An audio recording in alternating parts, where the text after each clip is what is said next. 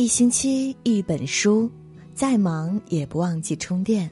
你好，我是主播燕娇。今天要和大家分享的文章是《静的力量》。喜欢这篇文章，请在文末点个再看。一起来听。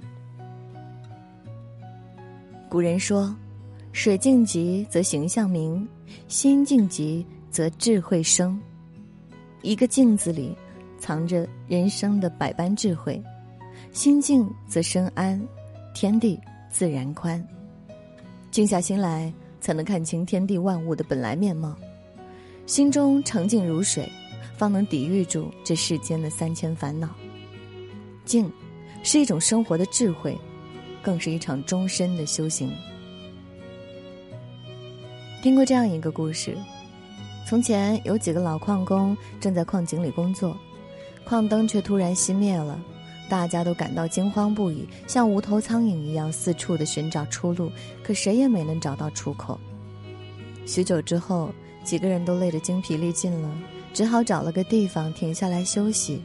这时，其中一人提议说：“不如咱们就静坐着等着吧，看看是否能够感觉到哪里有风，说不定就能顺着风向找到出口。”起初，所有人都很烦躁，谁也感知不到风的存在。可静坐许久之后，每个人的感官都变得敏锐了起来。逐渐的，有人感觉到了微弱的风拂在脸上，于是他们连忙顺着风的来处走去，终于找到了出路。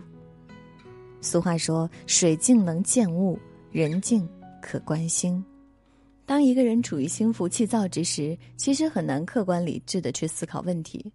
唯有静下心来，才能让自己回归理智清醒，洞悉到事物的本貌和解决之道。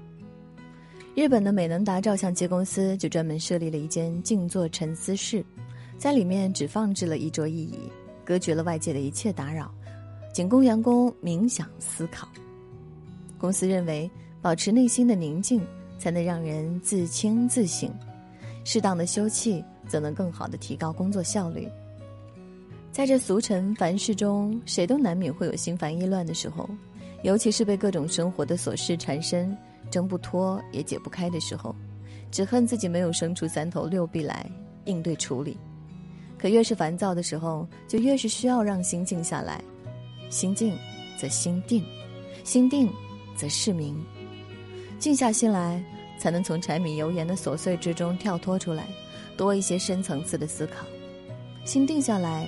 理清思路，才能拨开生活的层层迷雾，在人生之路上更好的前行。明代学者在《申隐语》中写道：“天地间真滋味，唯静者能尝得出；天地间真机阔，唯静者能看得透。静能生百会，静处可修身。一个人的出众，往往是从静下来开始的。”当代著名画家胡一龙为潜心创作，在太湖边独居数十年。除了带学生上课写生外，他平时连手机都很少开。大多时候，他都是一个人静心作画、看书、弹琴，亦或是在小院中听风看雨。他始终觉得，作画之人需要安静的环境、平和的心态去创作、去修身养性。只有让自己的心静下来。才能体会到大自然想表达的真实意境。也正是在这些静处的时光里，他的画技得到日益精进，开创出了自成一派的梦境桃源山水画。人世间的作者梁晓声在最近的采访中说过这样一句话：“灵魂是喜欢独处，而不喜欢热闹和喧嚣的。别人的繁华并非你的繁华，唯有内心的宁静。”才是这世间最曼妙的风景。告别喧嚣，才能让自己更好的专注于心，守得安静，方得精进。著名作家陈忠实蛰伏乡野多年，大量查阅史料，走访乡民，才完成了当代史诗巨著《白鹿原》。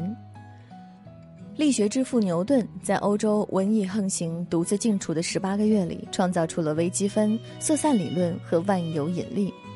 建筑学家王树隐居七年，静心研习，才最终将建筑界的诺贝尔奖——普利兹克建筑奖收入了囊中。